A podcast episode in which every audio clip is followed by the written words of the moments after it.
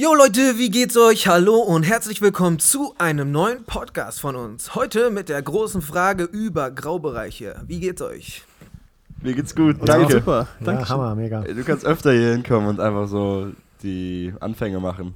Ja, mein Name ist Dieter alias Sascha Huber und ich habe ganz viel Motivation für euch. Möchtest du auch noch unseren Gast vorstellen? Ja, unser Gast ist heute unser, einer unserer Ältesten, Gerd Riegel. Guter Mann. Vielen ja, bekannt. freue mich sehr, hier wieder mal dabei sein zu Mhm. dürfen. Mega. Ja, Den haben wir ja schon kennengelernt vor zwei Wochen. Was Ja, vor zwei, vor zwei zwei Wochen, Wochen ja, im genau. Podcast hier. Mhm. Es ist übrigens meine Lieblingsfolge von allen Podcasts. Oh. Ja, das muss ich jetzt sagen, weil ich hier Nein, wirklich. Ich mag die mit Dieter voll gerne, Ja, also, das, wenn ich ehrlich bin. es ist, also, ich meine, ihr sitzt jetzt hier, aber es ist wirklich so, dass die Folgen mit euch am besten Mhm. waren, glaube ich, bisher. Weil man da so in die Tiefe gehen konnte, so, Ja. aber die Themen haben sich auch sehr angeboten, aber trotzdem, hoffentlich wird es heute genauso. Wird bestimmt besser werden. wenn dann nur, weil Jesus das so führt. Genau. Hammer. Das heißt, wir haben eine alte Hasenrunde, kann man das so sagen kann. Ja, Kennen das ja schon alle. kein Neuling hier. Hm. Ähm, es wird heute um Graubereiche gehen, Dieter hat es schon gesagt. Äh, und es wird richtig in die Materie gehen. Es Mhm. wird heute um Cannabis gehen. Cannabis soll legalisiert werden, das ist voll die Debatte momentan. Mhm. Es wird um Alkohol gehen, ums Shisha und was ihr euch noch so vorstellen könnt unter Graubereichen Partys. Ähm, damit fällt sehr, sehr viel runter. Wir haben viele krasse Fragen bekommen und das ist hier, deswegen sitzen hier auch krasse Leute. ähm, vielleicht habt ihr eine Vorstellung, warum wir euch eingeladen haben? Dieter, was denkst du, warum haben wir dich heute hier eingeladen? Ich habe gar keine Ahnung. Okay, Scherz. Doch, ich kann es mir schon denken. Ähm, wahrscheinlich wegen meiner Vergangenheit. Wie vielleicht einige von den Zuhörern noch nicht wissen, habe ich früher selber viele verschiedene Drogen konsumiert, war auch selber abhängig. Durch Christus bin ich frei davon und kann vielleicht das ein oder andere Insiderwissen jetzt auch weitergeben. Deswegen bin ich wahrscheinlich hier. Was denkst du, Gerd, warum bist du heute hier? Äh, ich weiß es ehrlich gesagt auch nicht so richtig. äh, kann sein, weil ich mit in der Leitung bin. Äh, vielleicht ist es ja auch von Interesse, wie ich vielleicht zu der einen oder anderen Frage stehe. Ich habe vor Jahren auch mal in der Jugend ein Thema über Graubereiche gemacht. Also schon irgendwo ein Thema, mit dem man sich beschäftigt hier und da. Und ja, bin mal gespannt, wohin die Reise geht. Es passt auch ungefähr so. Ja, also es hilft einfach auch uns, die Gemeinde, sich zu verstehen und ähm, einfach so einen übergeordneten Blick zu bekommen über diese Graubereiche. Deswegen bist du hier und äh, auch cool, dass Dieter da ist, dass wir auch die Erfahrung dabei haben. Danke für die Einladung. Wollen wir direkt mit so, einer, mit so einem Brett reinstarten? Komm. Würdet ihr beide sagen, man kann Cannabis und Alkohol gleich behandeln? Also in dem Maße, in dem man Alkohol konsumieren darf, das erlaubt die Bibel ja in einem gewissen Maße, darf man in diesem ge gleichen gewissen Maße auch Cannabis konsumieren, wenn, falls es legal ist. Ähm, und wenn nein, warum? Wenn ja, warum? Ich weiß nicht, wer von euch anfangen will. Ähm, also, einfach aus meiner persönlichen Erfahrung würde ich sagen, dass es zwei ganz verschiedene Sachen sind. Ähm, die haben natürlich viele Gemeinsamkeiten und Ähnlichkeiten in bestimmten Bereichen, aber trotzdem ist es grundverschieden, was es mit dem Charakter zum Beispiel macht. Die körperlichen ähm, Einflüsse sind anders, auch allein gesellschaftlich hat es einen Unterschied, wie, wie das in unserer Gesellschaft gesehen wird. Dann die Personengruppen, die es konsumieren, sind deutlich unterschiedlich. Ähm, die Gesetzgebung ist unterschiedlich, weil Cannabis ja in ein Betäubungsmittelgesetz fällt und so weiter. Also ich denke nicht, dass man das komplett gleich behandeln kann, nein. Ja, meine Antwort geht auch in die ähnliche Richtung. Ähm, es ist eine sehr, sehr vielschichtige Frage. Ich glaube, wo man auch gar nicht das irgendwie jetzt mit ein, zwei Sätzen äh, beantworten kann, sondern wo man schon irgendwo auch da tiefer hinschauen muss ähm, und auch eben die Vielschichtigkeit äh, berü- berücksichtigen muss. Ich gehe auch in die Richtung, dass ich sage, ich würde da schon noch auf jeden Fall unterscheiden. Ähm, der Alkohol ist etwas, was in der Bibel explizit erwähnt wird, wo explizit auch gewisse ja, Stellen davon sprechen, wie der Umgang sein soll und so weiter. Und ähm, bei Cannabis verhält es eben nochmal anders und dann eben der, die Stellung in der Gesellschaft, wie wird das auch allgemein gesehen und so weiter. Da fallen viele Dinge mit rein, die eben mit zu berücksichtigen sind. Aber da habt ihr natürlich gleich einen rausgehauen. ja, wir mussten ja irgendwie äh, reinstarten. Ja. Würdet ihr sagen, oder vielleicht du eher, Dieter, würdest du sagen, dass Gras gefährlicher ist als Alkohol? Kann man sagen, dass es gefährlicher ist? Schwierig. Schwierig, schwierig. Also, ich habe bei beidem sehr, sehr krasse Extrembeispiele gesehen, was übermäßiger Alkoholkonsum mit einem Menschen machen kann, wozu es ihn bringen kann, wozu es auch mich selbst gebracht hat. Ähm, Alkohol hat wahrscheinlich andere Sachen, die häufiger vorkommen, sowas wie zum Beispiel Gewaltdelikte oder sowas, kommen ja unter Alkoholeinfluss viel, viel mehr vor als unter Marihuana oder ähm, Cannabis-Einfluss. Trotzdem verändert Cannabis, also wir reden jetzt immer von übermäßigem Konsum erstmal, ähm, übermäßiger Cannabiskonsum verändert doch schon sehr, sehr heftig die Persönlichkeit und den Charakter, ist somit auch übelst gefährlich und ist auch, auch wenn es viele Leute nicht wahrhaben, eine Einstiegsdroge. Und wenn das eine Einstiegsdroge ist, so sind zum Beispiel 80% aller Kokainkonsumenten oder Kokainabhängigen ähm, sind vorher, haben vorher Cannabis konsumiert. Also man darf jetzt nicht sagen, dass ähm, 80% von den Cannabiskonsumenten auch Kokain konsumieren, aber 80% von den Kokainkonsumenten haben auf jeden Fall vorher Cannabis konsumiert. Und da zum Beispiel, wenn es dann in Richtung Heroin und andere harte Drogen geht, dann, das kannst du ja, nicht ausmalen. Das ist dann ähm, auch viel schlimmer, glaube ich, noch, als wenn du an Alkohol bist, wenn du heroinabhängig und so weiter bist. Deswegen kann man das schwer sagen, was jetzt gefährlicher ist als das andere. Ähm, du meintest, dass, also ich denke, die Frage stellt sich nicht, ob übermäßiger Konsum falsch ist. Da ist die Bibel 100% glasklar, das ist kein Graubereich, das ist schwarz-weiß. Aber was ist Übermäßigkeit? Wenn ich jetzt einmal in der Woche einen Joint rauche, ist das übermäßig. Wenn ich einmal im Monat mache, ist es übermäßig. Ab wann ist es. Ich meine, es wird keine Zahl geben, wo man eine Linie ziehen kann, aber also macht es Sinn, sich die Frage zu stellen, in wie viel darf ich das, wann darf ich nicht? Das waren so zwei, drei Fragen, aber. Man könnte jetzt natürlich irgendwie gesellschaftlich äh, darauf antworten, irgendwie mit irgendwelchen Argumenten. Ähm, ab wann ist es okay, was ist nicht okay, ab wann ist es nicht okay. Oder eben kommt da diese christliche Perspektive mit rein. Ähm, und ich glaube schon, dass ein, ein Christ durchaus zu anderen Ergebnissen kommt, nicht durchaus, kommt zu anderen Ergebnissen als jemand, der nicht mit Jesus unterwegs ist. Mhm.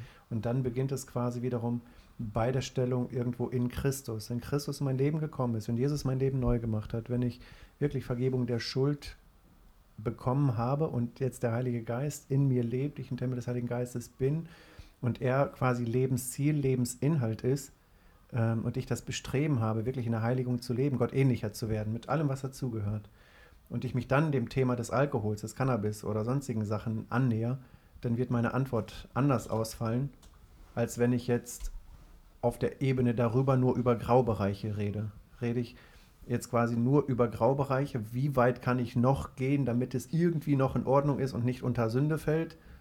Oder fange ich bei meiner Identität, bei dem, was hat Christus getan, fange ich, ist das der Ansatzpunkt, über dieses Thema zu reden? Weil das ist die Gefahr. Ich kenne das selber auch aus der Jugendzeit. Äh, dass es auch dann bei mir vor, vor 20 Jahren ganz verschiedene Fragen gegeben hat. Ja, wie weit kann ich noch gehen? Was ist noch okay als Christ? Wie stark kann ich die Grenze noch ausreizen, damit es gerade so noch in Ordnung ist und ich mit reinem Gewissen etwas tun kann?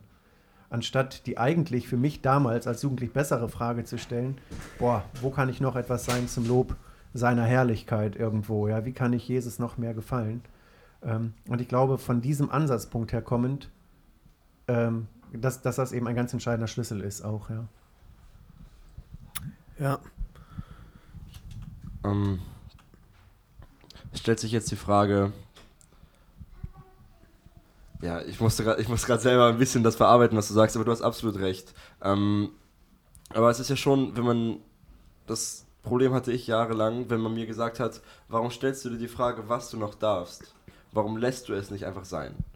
Ähm, dann habe ich dieses Gedankenspiel durchgespielt und bin irgendwann da gelandet, dass ich kaum etwas machen durfte. Da hat sich eine Gesetzlichkeit aufgetan, was dir die Bibel ja so, finde ich, gar nicht aufzeigt. Also die Bibel sagt nicht, lass alles sein, was falsch werden kann. Glaube ich. Ihr könnt mich gerne berichtigen. Also macht es Sinn, sich prinzipiell die Frage zu stellen, ähm, wenn es ein Graubereich in der Bibel ist, das ist dann als schwarz abzutun. Ähm, nehmen wir mal ganz konkret ein Beispiel äh, aus der Bibel, wo du die Bibel ansprichst. Ähm, ich brauche wahrscheinlich jetzt eine Minute für die Antwort, ähm, um diese Frage auch zu beantworten. Ein Graubereich muss nicht immer entweder schwarz oder, oder weiß sein. Er kann auch grau sein. Wir haben das in 1. Korinther 8 bis 10 eben ganz, ganz stark. Da geht es um das Götzenopferfleisch. Da gibt es die Juden, die zum Glauben gekommen sind und die ein krasses Problem damit haben, Götzenopferfleisch zu essen. Das ist ja dem den Götzen geopfert. Da gibt es dann die, die Heiden, die auch irgendwie ein Problem damit haben oder nicht haben. Wer auch immer. Es gab halt ganz verschiedene Leute, die kamen zum Glauben. Die einen hatten ein Problem, die anderen hatten kein Problem. Und auf einmal war diese Sache des Fleisches, das dem Teufel persönlich geopfert wurde, äh, ein, ein Gewissensproblem. Also man könnte heute sagen, vielleicht der, der ja, ja, ein, ein Gewissensproblem äh, in dem Sinne, wenn die einen das tun, ist es Sünde, wenn die anderen das tun, ist es für sie keine Sünde. Und wie geht man jetzt mit dieser Spannung um?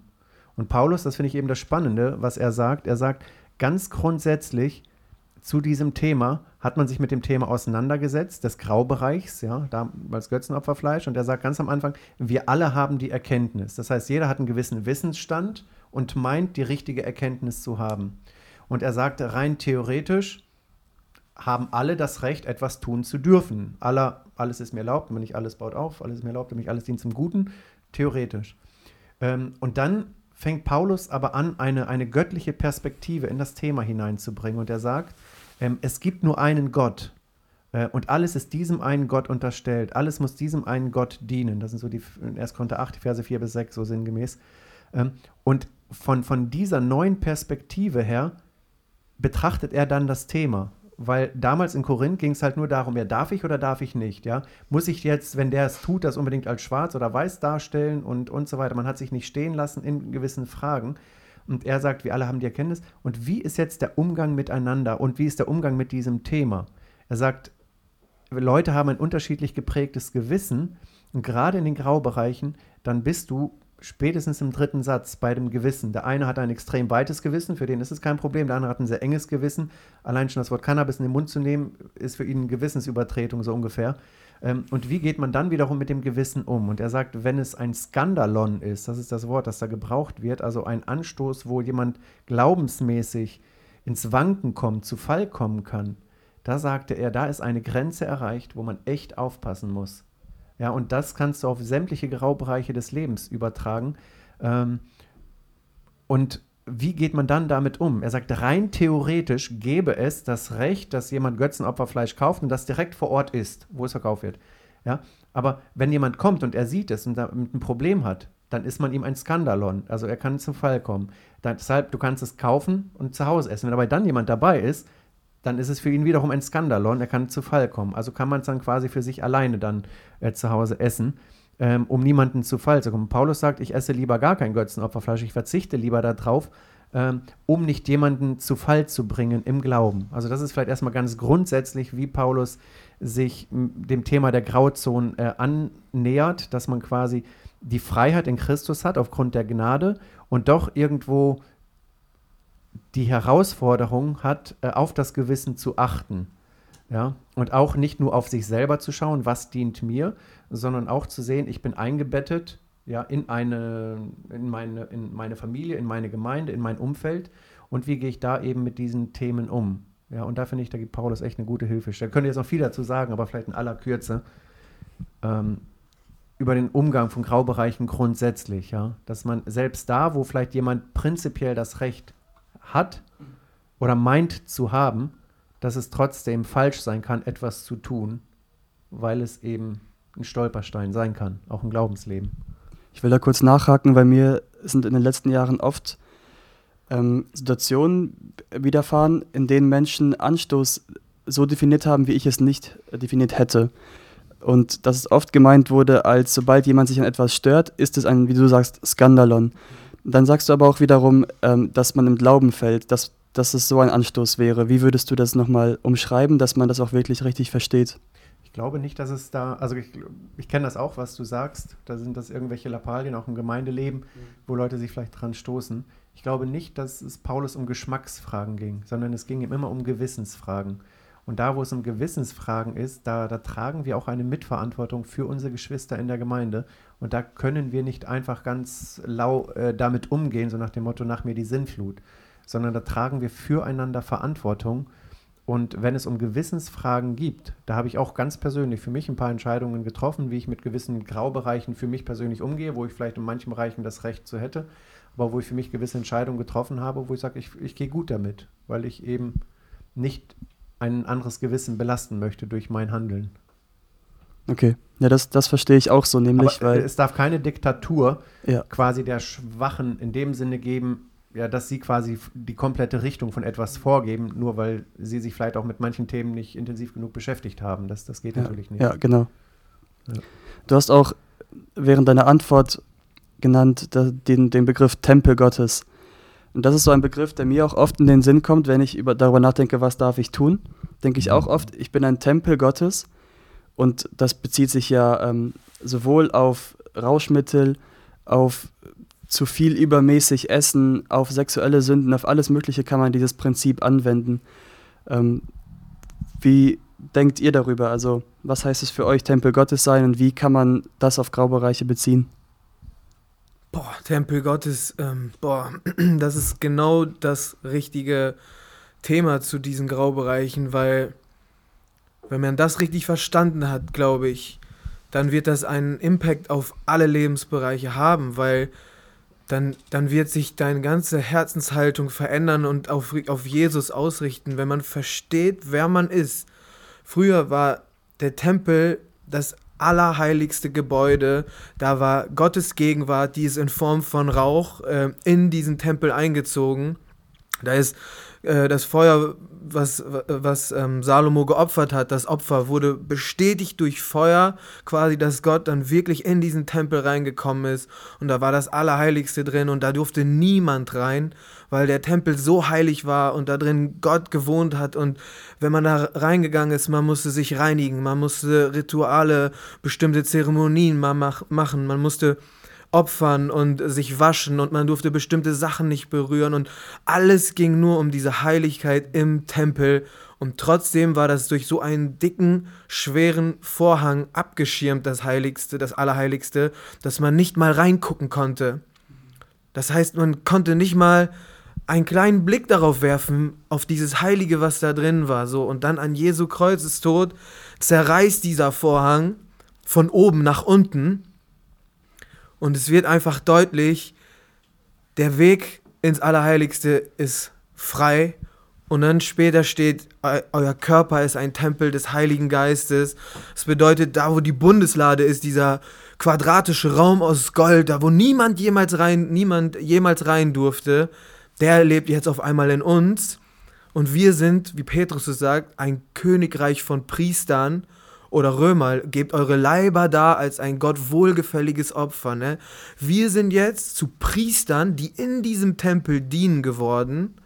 Und alles, was wir tun, ist ein Opfer zum Wohlgeruch für den Herrn, wie es immer steht im Alten Testament. Ne? Ja, und anhand dieser Aspekte, wenn man das verstanden hat, dann kannst du auch ganz genau beurteilen, was mache ich in meinem Tempel und welche Leute kommen und sehen den Tempel, mit welchen mit welchen Menschen werde ich konfrontiert, in welcher Gesellschaft lebe ich. Man ist ja auch immer ein Kind seiner Zeit und muss, muss sich immer ja auch mit den Leuten um einen herum beschäftigen. Deswegen kann man nicht immer nur sagen, ja, zum Beispiel in dem und dem Land oder bei dem und dem Christen, der kann das machen ohne Probleme. Dann kann ich das ja auch machen, weil der und der Christ macht das auch. Nein, du bist in einer Gemeinde, du hast ein eigenes Umfeld, du hast vielleicht ein anderes be betriebliches Umfeld, du hast eine andere Familie, eine andere Prägung, eine andere Kultur. Du kannst nicht einfach von irgendwelchen anderen Leuten das nehmen, sondern du bist für deinen eigenen Tempel verantwortlich. Und da musst du halt gucken, wie bringe ich Gott ein wohlgefälliges, heiliges Opfer, was, was ein Wohlgeruch ist. Ja, und da, da spielen alle Faktoren mit rein, aber dieses Grundwissen, muss man erstmal haben und ich glaube, man muss auch bei diesen Fragen dann einfach die Herzenshaltung auch wirklich da haben, dass ich sage, wenn ich mich mit Gras beschäftige, dann ist dabei im Fokus, dass letzten Endes dabei rauskommt, dass mein Leben ein Wohlgeruch für Gott ist und nicht, dass mein Leben so spaßerfüllt und so gesellschaftstauglich und so für mich angenehm und abwechslungsreich wie möglich gestaltet wird. Ja, vielleicht auch ergänzend dazu, gerade wenn wir über, über Einstiegsdrogen, Cannabis, was auch immer reden, Alkohol ähm, oder allgemein der, der Bereich der Graubereiche, es ist ja immer in diesen Bereichen ein schleichender Prozess. Es ist ja, boah, ich habe schon wirklich zig Leute in der Seelsorge gehabt, wenn ich jetzt das Beispiel Alkohol nehme, wo der so krass viel kaputt gemacht hat. Und ganz, ganz oft, ähm, da war das immer ein schleichender Prozess. Da war die Argumentation immer so, dass man sagt, ja, pff, es ist ja gar nicht so schlimm, wenn man jetzt irgendwie ein Schlückchen trinkt. Aber wenn dann jemand da ist, der nicht irgendwo, ich sag mal, Christus im Zentrum hat, Jesus ähnlicher wird, der wird dann bei dem einen vielleicht nicht bleiben. Dann geht es vielleicht zum dritten, zum vierten, zum fünften, zum sechsten und irgendwann leidet die ganze Familie, man selber ist komplett kaputt und das ganze Umfeld wird kaputt gemacht. Äh, und von daher ist das nicht zu unterschätzen in diesen ganzen Bereichen. Da, wo der eine vielleicht eine, eine Freiheit irgendwo hat, wohin, oder da muss man auch sich selbst gegenüber ehrlich sein, ist er in einem schleichenden Prozess, wo die Grenzen sich langsam verschieben. Und ich glaube, jeder, der in einer Sucht gefangen ist, ja, ob es äh, im, im, Bereich der sexuellen äh, Abhängigkeiten sind, äh, Cannabis, Alkohol, also egal in welcher Sucht man ist, die Grenzen, die haben sich, ohne dass man es gemerkt hat, immer weiter verschoben. Und ich glaube, da ist ein ganz krasses Problem, denn was passiert, wenn ich meine Freiheit auslebe? Nehmen wir im Bereich Cannabis, ich konsumiere es und irgendwann ist es für mich normal und irgendwann habe ich vielleicht Kinder und irgendwann sehen die Kinder, es ist ganz normal, dass Mama und Papa Cannabis nehmen. Also wenn die es machen, warum soll ich es nicht auch machen? Und dann macht man da zu Hause eine Cannabis-Party. Und das ist ja ein, ein, ein Hamsterrad, in dem man dann irgendwann gefangen ist und so ein Schneeball, der immer größer wird und wo die Grenzen sich immer weiter verschieben werden und es dann im Endeffekt gar nicht mehr um Christus geht. Also Paulus nochmal, ganz kurz nochmal einen Satz hier aus 1. Korinther. Ähm, äh, der sagt, denn wenn eine Speise meinen Bruder Anstoß gibt, so will ich nie und nimmer mehr Fleisch essen, damit ich meinem Bruder keinen Anstoß gebe. Ich finde das absolut radikal, was Paulus sagt. Das ist mega radikal und ich denke oft, Paulus, wie hast du es dein Leben lang durchgehalten? Ich weiß nicht, ob er jetzt hier komplett Vegetarier ist, geworden ist, weil das meiste Fleisch war damals eben den Götzen geopfert. Man geht von wahrscheinlich über 90 Prozent aus. Ähm, aber ich meine nur, nur, welche krasse Herzenshaltung er hat, wo er sagt, alles in meinem Leben möchte ich Christus unterordnen. Und selbst da, wo ich gewisse Freiheiten habe, wenn es Christus ehrt, dann will ich es tun, aber nicht im Sinne, dass es in eine Gesetzlichkeit hineinartet, sondern aus einer, aus einer Freiheit des Herzens heraus, aus einer Erkenntnis heraus. Ja, ich muss, ähm, du hast über die Herzenshaltung geredet und du hast jetzt darüber geredet, dass man etwas nicht aus der Gesetzlichkeit rausmacht. Und ich muss, muss an Shisha denken, einfach automatisch. Das war bei mir letztes Jahr groß Thema. Ähm, ich kann dir die Geschichte kurz erzählen. Äh, ich habe es sehr regelmäßig praktiziert.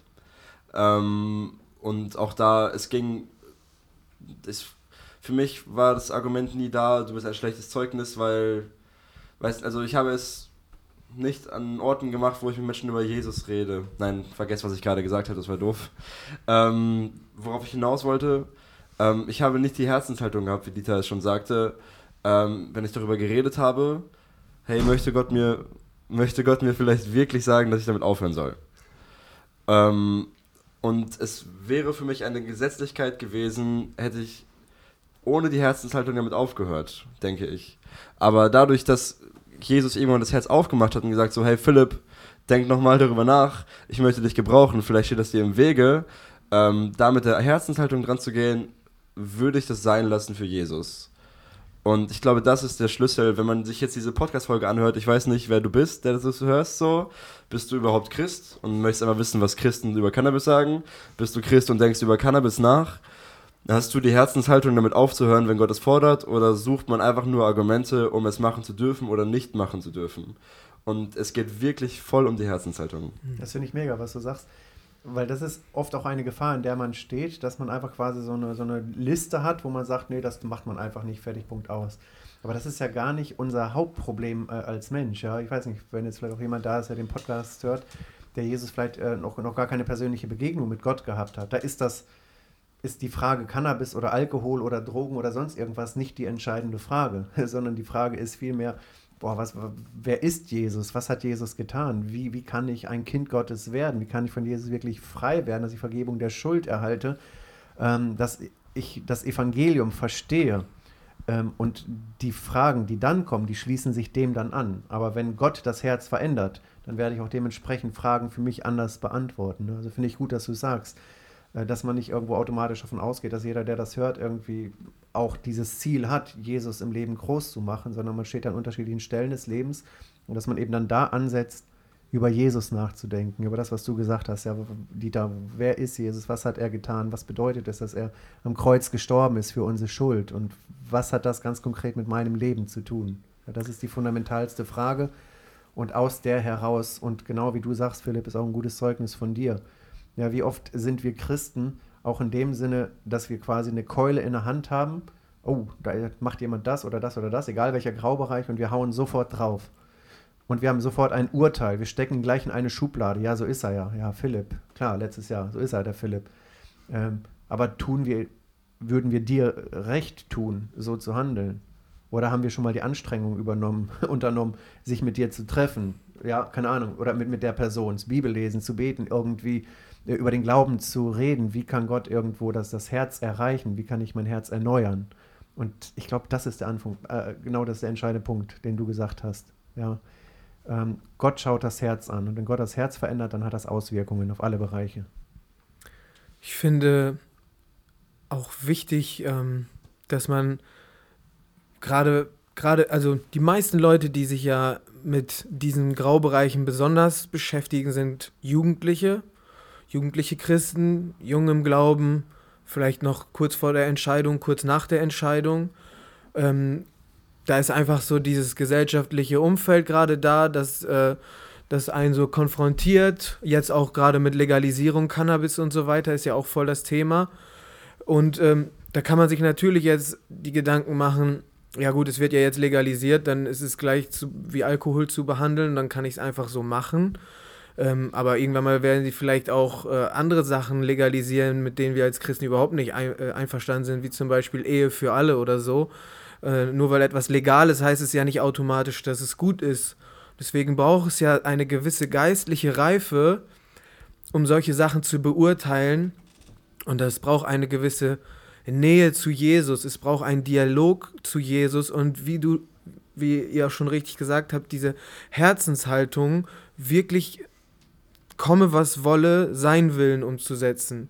Und ich glaube, dass es sehr, sehr schwierig ist, als Jugendlicher richtig zu beurteilen, wie dieser Graubereich langfristig oder welche Auswirkungen dieser Graubereich eigentlich hat und dass man oft mit einer Brille als Jugendlicher vielleicht da ist und das noch nicht richtig einschätzen kann. Und deswegen habe ich mich äh, immer sehr stark nach meinen Vorbildern orientiert. Ich habe mir Leute angeguckt, wo ich gesagt habe, boah, das sind Christen. Wenn, wenn jemand mal vom Heiligen Geist erfüllt ist, dann sind es diese Männer. Oder wenn, wenn jemand, wenn ich werden will wie einer, wie ein Mann, dann wie dieser Mann. Oder wenn einer weiß, wie man mit dieser Sache umgeht, dann der. Und ich habe immer geguckt, die Leute, die richtig vorangehen, die richtig nah bei Jesus sind, die mir richtige Vorbilder sind, die richtig Macher sind einfach, an denen habe ich mich orientiert und geguckt, wie gehen die mit Graubereichen um, wie gehen die mit Alkohol um, wie gehen die mit Geld um, wie gehen die mit Shishan, mit Cannabis, mit Drogen, mit Sexualität, wie gehen die damit um, weil ich selber mich im, im Kreis gedreht habe mit meinen eigenen Gedanken. Dann kamen mal Leute, die sagen, das ist voll okay, Leute kamen, die sagen, das ist nicht okay. Ich selber habe in mir auch irgendwie keine Antwort gefunden. Und in der Bibel steht nicht so viel drüber, zumindest dachte ich das damals, weil ich die Prinzipien auch noch nicht so verstanden hatte. Und ja, da haben mir diese, diese Vorbilder haben mir so, so geholfen und einfach ähm, sich nach denen auch zu richten, ist meistens ein, ein gutes, eine gute Entscheidung, weil die ähm, wirklich einfach reifer sind und mehr Erfahrung haben und gewisse Sachen einfach viel besser beurteilen können. Ne? Das ist ein guter Punkt. Hat mir auch geholfen übrigens. Wir, ich würde gerne so einen kleinen Themenwechsel vom Cannabis ein bisschen weg ähm, in Richtung Alkohol. Das ist ein Thema, was wir auch schon oft hatten. Ich glaube, nee, das war vor. Welche Reihe hatten wir vor der Römerreihe? Nachfolge, oder? Da hat Marco, glaube ich, ein Mhm. Thema über Alkohol Genau, gehabt. So, ja, Marco. genau.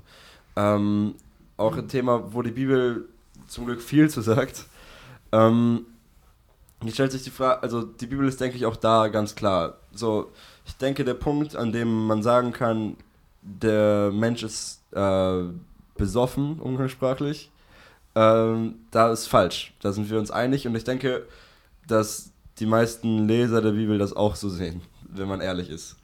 Aber was ist jetzt mit der Umgebung? Was ist, wenn ich jetzt in der Schule bin oder auf der Uni bin? Ähm, Leute gehen feiern.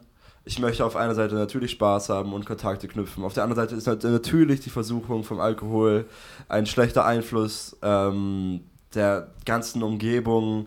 Inwieweit kann ich da Jesus repräsentieren? Inwieweit findet das da gar keinen Anklang, weil man es da nicht hören will? Wie, was ist so eure Meinung zu dem ganzen Thema? Feiern gehen, auch wenn man nicht säuft.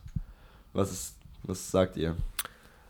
Also, das war das Thema, was mich in meinen ersten Jahren als Christ, glaube ich, am allermeisten beschäftigt hat.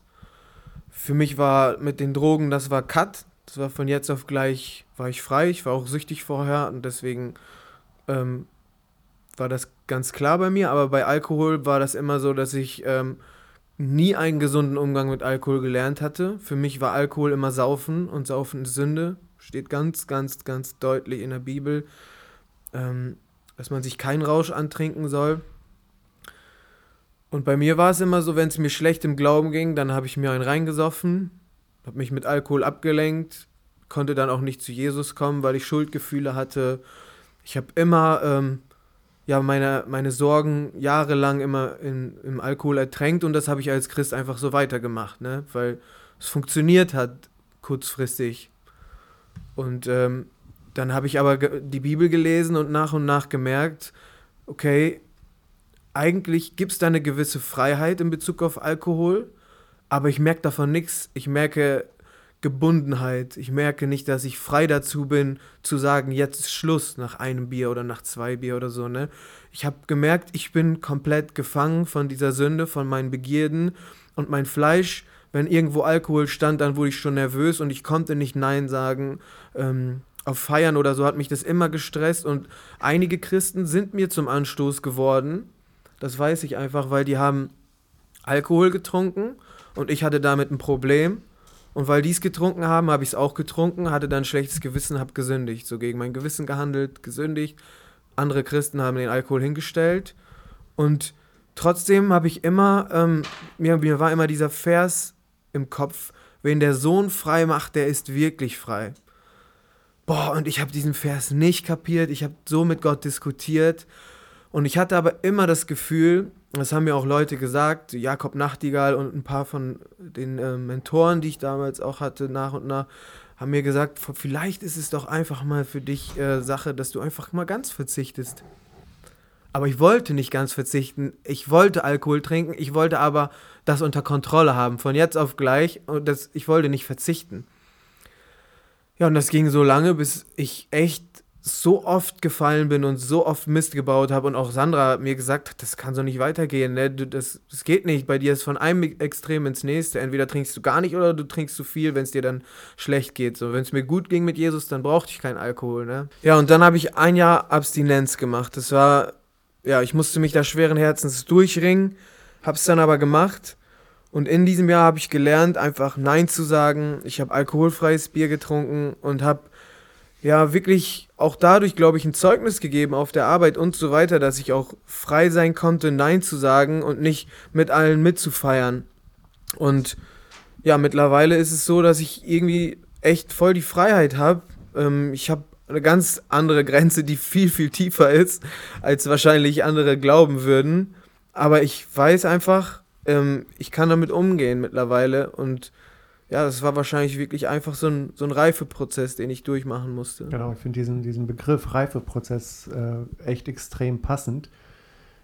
Weil je nachdem, wie ich mit Jesus unterwegs bin, werde ich vielleicht auch ein Stück weit für mich die Frage auch ein Stück weit anders beantworten. Und ich glaube, das ist auch tatsächlich eine Frage der Reife. Wenn ich jetzt mit meiner Frau irgendwie, wir haben Hochzeitstag, wir gehen in, ins Steakhouse, ich hole mir ein schönes Filet mit einem schönen Wein und ich genieße das und ich, ich feiere das Leben auf diese Weise, dann würde Paulus sagen, Mensch, genieß den Wein und, und erfreu dich äh, daran. Ähm, aber was ist wiederum die, die Haltung des Herzens dahinter? Ja, da sind wir wieder bei dem Punkt, wo wir vorhin auch waren. Ähm, wenn ich ein Bierchen trinke, ich glaube, tief im Herzen weiß ich, ob es das einzige ist oder ob da noch drei oder vier folgen. Ja, was ist so der innere Trieb? Will ich noch mehr und noch mehr? Will ich vielleicht doch nur ein bisschen berauscht sein, um vielleicht noch ein bisschen anders zu denken, zu ticken, zu lachen oder sonst irgendetwas? Und ich, da sind wir wieder bei dem Punkt der Reife. Ich glaube, jemand, der wirklich reif und gesund mit Jesus unterwegs ist, der macht sich auch über das Thema Alkohol seine Gedanken und er setzt sich auch gewisse Grenzen oder, oder, oder, oder er entschließt sich für einen Umgang damit, der für ihn ganz klar definiert ist, sodass biblische Grenzen nicht überschritten werden. Wenn man geistlich nicht reif ist oder vielleicht ganz am Anfang mit Jesus steht, dann würde ich einfach als Ermutigung weitergeben, Mensch, lass doch das Thema Alkohol jetzt nicht das beherrschende Thema sein. Es gibt so viele Fragen des Glaubens. Wer ist Jesus? Was bedeutet es, ihm nachzufolgen? Wie kann ich ihm eh und so weiter, dass ich mich mit diesen Fragen beschäftige und nicht, äh, wie viel Bier darf ich trinken oder sowas, ja? Ja. Sondern wachs im Glauben und dann wird der Heilige Geist einem genau zeigen, wie man auch damit richtig äh, umzugehen hat. Ja. Ja. Was mir auch wichtig geworden ist, und äh, das sage ich aus einer Perspektive, ich kann nicht so gut mitreden, weil ich ähm, allgemein fern von Alkohol bin, einfach dadurch, wie ich ähm, aufgewachsen bin, wie ich lebe, habe ich jetzt selber nichts damit am Hut. Aber es war oft so, dass ich zum Beispiel so auf Teenie-Geburtstagen oder so war. Und da gab es dann so die Süßgetränke und es gab Fassbrause. Und Fassbrause war zuerst leer. Und da habe ich mich oft gefragt, ist das so ein Ding, dass Leute dann sich so einen Status damit schaffen wollen, weil das am nächsten an Alkohol dran ist? Und dann ist mir selbstbewusst geworden, ich will nie etwas Alkoholisches trinken, nur damit andere mich ansehen. Das ist für mich auch so ein Punkt, dass ich das Gefühl habe, man trinkt oft Alkohol, um eben nicht ausgegrenzt zu werden. Wie deine Mitarbeiter auch, oder deine Kollegen sagten, du kannst doch trinken, so, weil alle machen das. Aber genau dann kann man ja auch sagen, ich brauche das nicht. Und es gibt auch eine Person in meinem Umfeld, die mich auch immer wieder darauf hinweist, so, schmeckt dir das denn, wenn du es trinkst? Und ich sage, nee, es schmeckt mir gar nicht. Ja, Warum trinkst du es dann? Denke ich, ja, keine Ahnung, es passt irgendwie gerade, es passt wie der Wein zum Essen zum Beispiel, so Wein ist was anderes noch für mich, aber ich meine so, ähm, es sollte, finde ich, kein, kein Statussymbol sein. Und da denke ich, ist auch auf Christen oft so ein Druck, ähm, dass man eben nicht ausgegrenzt werden möchte und es dann oft leichter ist, nachzugeben, als zu sagen, ich stehe dagegen. Wir haben ziemlich oft ein Feedback bekommen von Leuten, die jetzt nicht in der Gemeinde sind, nicht im Glauben sind, wie, was, eine Hochzeit ohne Alkohol hier in der Kirche, wie geht das denn überhaupt? ähm, so nach dem Motto, es kann ja nicht wirklich gut sein. Und wir haben tatsächlich auch öfter das Feedback bekommen, dass man gesagt hat, boah, das war eine richtig mega Hochzeit, dass man auch ohne Alkohol so viel Spaß haben kann und sich freuen kann und so weiter. Und da stelle ich mir wirklich auch die ernsthafte Frage im Leben mit Jesus, haben wir heutzutage oder gibt es Jugendliche, gibt es Christen, die heutzutage noch das Rückgrat haben, auch anders sein zu können, muss man jedem Trend unbedingt automatisch nachgeben, nur weil es irgendwie von einer gewissen Seite propagiert wird? Oder haben wir den Mut, anders zu sein? Und ich glaube, wenn ich als Jesus unterwegs war, glaub mir, der war anders unterwegs mit seinen Zwölfen. Ähm, und was hat Gott daraus gemacht? Das ist krass. Ja, wir sitzen hier als, als Gemeinde. Wir haben heute einen heftigen Gottesdienst gehabt mit, mit 600 Leuten oder ich weiß nicht wie vielen was, was Gott tut. Gerade am Montag ist ein älteres Ehepaar zum Glauben gekommen. Die Woche davor ein, ein Bruder zum Glauben gekommen, der auch da äh, 20 Jahre seines Lebens da in extremen Sachen verzwickt war mit, mit Verbrechen und was weiß ich was alles. Also was Gott eigentlich alles äh, so tut und eben da so den, den Mut zu haben, das wünsche ich mir. Auch, auch für die Jugend, wo ich auch echt mich riesig freue, dass da echt eine gute Entwicklung im Moment zu sehen ist. Aber dass wir als Gemeinde den Mut haben, auch als Jugendliche anders zu sein. Auch Flagge zu bekennen, die vielleicht nicht unbedingt die populärste ist. Auch was Feiern angeht, was, was Alkohol angeht und so weiter. Ja. Womit ich jetzt nicht automatisch eine Bewertung gebe, dass wenn jemand mal ein Bierchen trinkt, gleich versteht äh, in dem Kontext. Ja. Ähm, ich merke das bei mir, also zu dem Thema noch, auch in der Uni sehr stark. Ich habe da so meine zwei, drei Leute, mit denen ich am meisten unterwegs bin und ich werde immer noch jeden Donnerstag gefragt, bist du heute dabei, bist du morgen dabei? Und ich sage immer also, nein. Also mittlerweile schon so, du weißt nein so. Äh, und ich werde immer noch gefragt und es kommt immer noch diese Rückfrage, ey, du meinst das wirklich ernst mit dem Christsein, so, weißt du? Ja, Weil das Aber- ist, also es ist für Leute irgendwie nicht greifbar, warum man den Spaß des Lebens aufgeben sollte. Wo, und ich glaube, da fehlt ein Verständnis dafür, dass der Spaß des Lebens eben nicht im Alkohol liegt. Und genau, guck mal, zu diesem Punkt. Wir haben gerade jetzt in der Gemeinde über das Thema persönliche Evangelisation und so weiter nachgedacht, ja, und man sucht nach Möglichkeiten, über Glauben ins Gespräch zu kommen. Aber oft an ihren Taten werdet ihr es sehen. Und allein dadurch, dass du auf diese Weise Flagge bekennst, ja, was ist die Schlussfolgerung? Boah, du scheinst es ja wirklich ernst zu meinen mit deinem Gott, mit deinem Mhm. Jesus. Und da auch anzusetzen, da, boah, ich, er hat mir so viel gegeben, er bereichert mein Leben so stark, ich, ich will das gar nicht. Ja, ist ja nicht so, dass ich das jetzt nicht darf oder sonst irgendetwas. Also diese komplett neue Perspektive zu geben, dass man so von Gott beschenkt ist, dass man vieles im Leben überhaupt nicht braucht. Ja. Und das versteht man dann nicht, wenn man nicht mit Jesus unterwegs ist, aber das ist trotzdem ein gutes Zeugnis für Christus. Es ist auch wirklich, ich habe es gerade nochmal realisiert, es ist ein Status der geistlichen Reife. Wie sieht es in Mhm. meinem Leben aus? Früher war das, okay, Jugend ist endlich zu Ende, ich habe meine Aufgabe mit Gott gemacht, ich wollte auf eine Party gehen. Ähm, und heute habe ich wirklich richtig Bock auf, also auf die Jugend, aber auch auf das Nach der Jugend, Gemeinschaft mit Christen einfach da zu sein und den ganzen Abend einfach nur mit Jugendlichen sein, die Jesus lieben. Es macht so viel mehr Spaß als die Partys von davor. Und das, aber hätte man mir das vor drei Jahren erzählt, ich so, nein, auf keinen Fall, das kann nicht, das kann nicht besser sein, bis man es halt selbst erlebt. Und deswegen ist es so wichtig, dass man gerade in dem jugendlichen Alter, wo man eben noch nicht diese gewisse Reife hat, einfach auch manchmal auf das hört, was andere einem sagen, Eltern, Älteste, Leiter, dass man einfach ja nicht die eigene Meinung für als den Maßstab nimmt, sondern dass man auch bereit ist anzuerkennen, okay, ich höre auf jemanden, der reifer ist, auf jemanden, der älter ist, weil ich selber sonst unreife Entscheidungen einfach treffe. Und wenn du erstmal 50 Mal mit deinen Leuten übelst besoffen zusammen gekotzt hast in der, in, der, in der Schule, dein Zeugnis dann wieder auf Vordermann zu bringen und wieder ganze Sache mit Jesus zu machen und das wieder zu berichtigen, was man da kaputt gemacht hat auf der letzten Abi-Fete, so, das ist ziemlich schwierig. Und was, was für mich auch, wenn wir nochmal auf das Thema Tempel des Heiligen Geistes eingehen.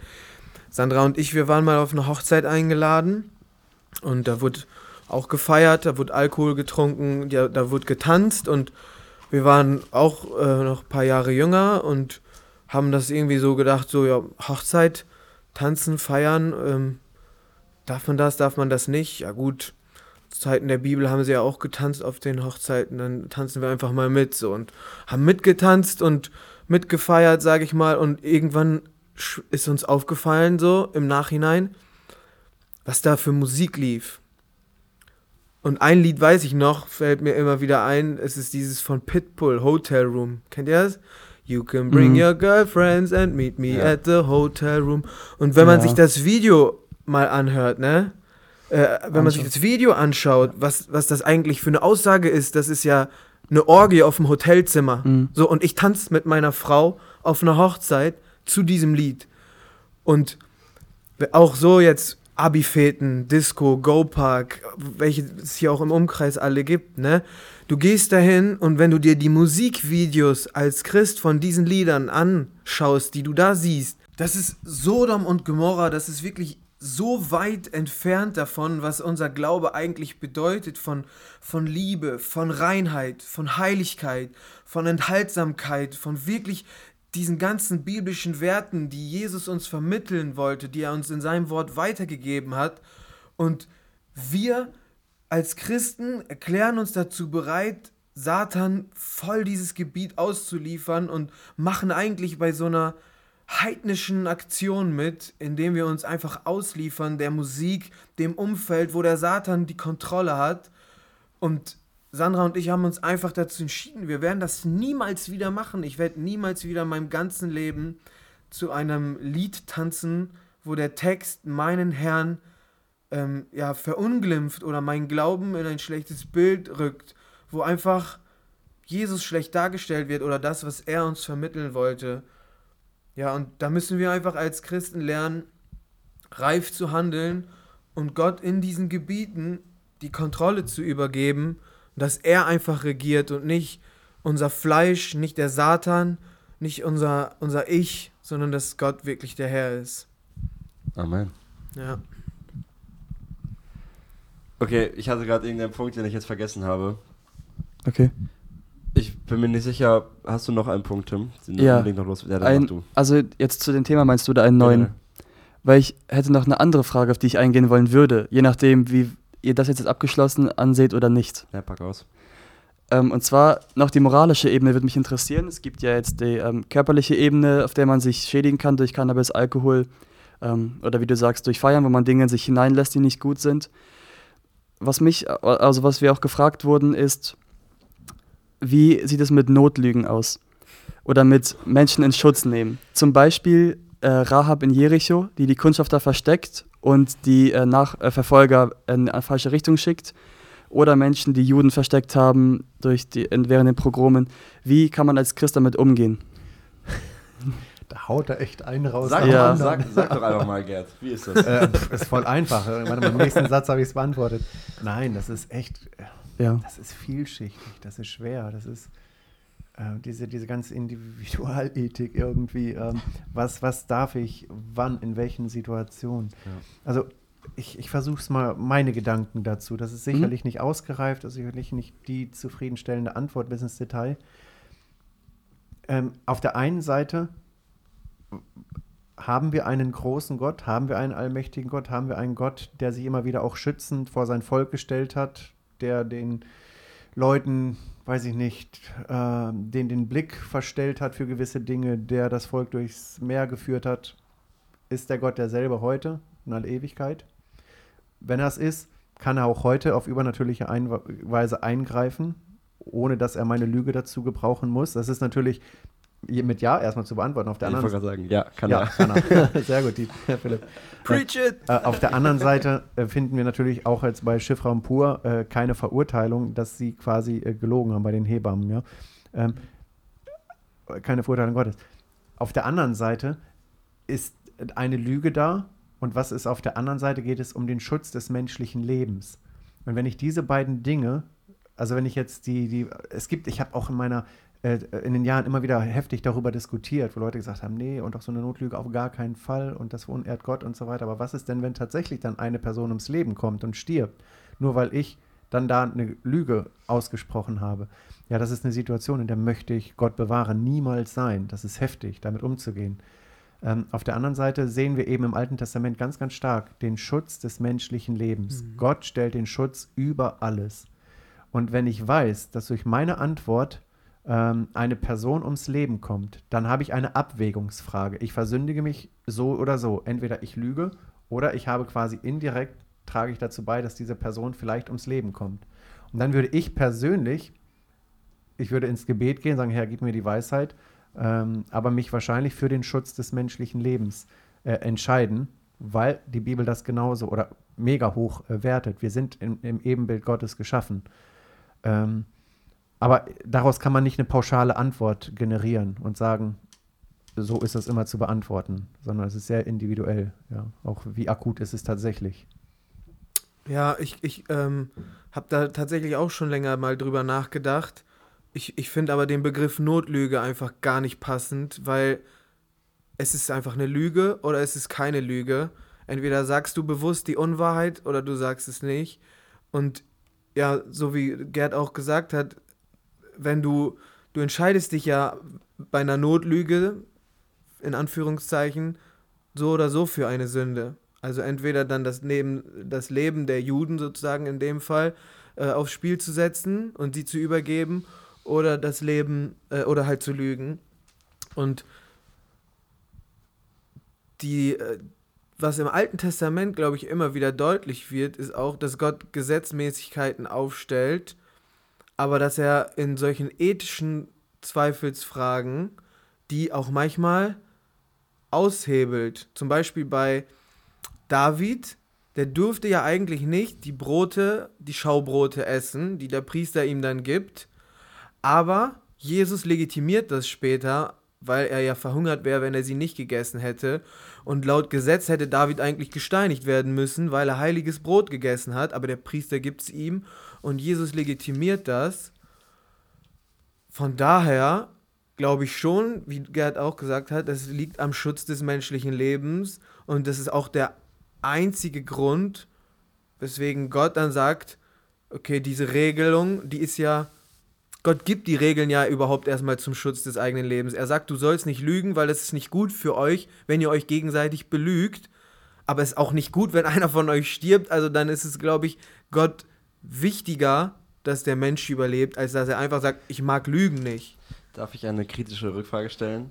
Sagt man nicht damit aus, wenn das, also ich gehe davon aus, wenn ich lüge, um den Menschen zu schützen, dass es meine Lüge ist, die den Menschen schützt. Aber es, es gibt auch viele Geschichten, ähm, sei es der Bibelschmuggler, seien es haufenweise, oh, ja.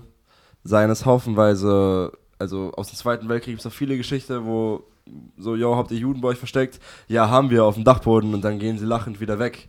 Aber es war die Wahrheit. So, und ähm, ich denke, dass, also Gott kann natürlich auch schützen, wenn die Wahrheit gesprochen wird. Ähm, und ich denke, es kommt sogar da auch auf die Herzenshaltung an. Gehe ich davon aus, dass meine Lüge jetzt den Menschen rettet, liege ich, glaube ich, falsch. Es ist nicht meine Lüge, die den Menschen rettet. Es ist, Gott kann sogar meine Lüge gebrauchen, um den Menschen zu retten. Genauso kann Gott aber auch meine Wahrheit, glaube ich, gebrauchen, um den Menschen zu retten. Was ist jetzt die Frage dabei? Das ist eine gute Frage. das waren sehr weise Worte, die er das gesagt hat. Das waren wirklich gute ich glaub, Worte. Ich habe selber beantwortet. Hast du, ja. Aber okay. Ich glaube, man darf das eben nicht ja. runterbrechen. Also das, was jetzt hier gestellt wird, das ist ja wirklich ein krasses Extrembeispiel, was ja. wäre, wenn und so weiter.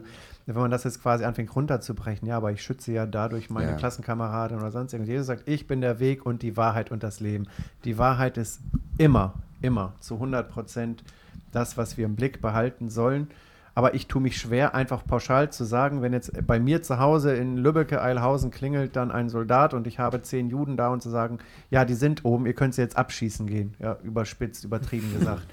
Das, es, Gott ist, wir sind im Ebenbild Gottes geschaffen. Wie geht man dann damit um? und deshalb meine ich diese Spannung, auf der einen Seite stehen zu lassen. Gott ist immer noch Gott. Gott kann. Und auch wenn wir die Wahrheit da sagen, Gott kann sich dazu stellen. Auf der anderen Seite auch diesen Blick auch zu haben, Gott hat das Leben gegeben, ja.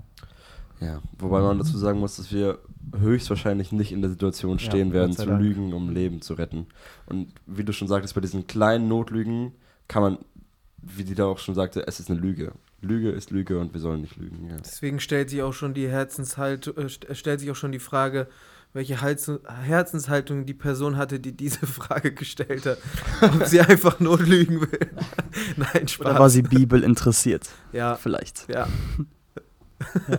Also vielleicht auch nochmal so zu dem ganzen Thema, das ist ein Gedanke, der mir jetzt gerade ganz wichtig äh, geworden ist, zum ganzen Thema der, der Graubereiche. Ja, ich glaube, es gibt tausende wahrscheinlich Graubereiche. Das, was für den einen Graubereich ist, für, das, für den anderen vielleicht nicht und so weiter, aber jeder hat so seine eigenen Graubereiche. Da können auch Computerspiele und, und Filme und Netflix und tausend andere Sachen können es im gewissen Sinne sein. Wo zieht man Grenzen?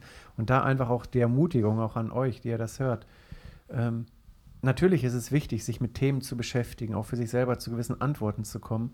Aber ich glaube, so viel wichtiger ist es, äh, zu schauen, warum will ich, was ich am Anfang hatte, jetzt wieder schauen, so was ist so das Weiteste, was ich ausreizen kann. Ja, ist es vielleicht nicht wirklich dran, so wie du es bezeugt hast oder wie du es erlebt hast, Dieter oder Philipp, wie du es äh, auch bezeugt hast eben, äh, dass man vielleicht wirklich auch diesen Glaubenssprung mal geht und sagt, boah, Jesus, du siehst, wie es mir geht, du siehst, dass ich mit tausend Graubereichen zu kämpfen habe, du siehst, wie der Feind mich wirklich lockt und mich immer wieder verführen will.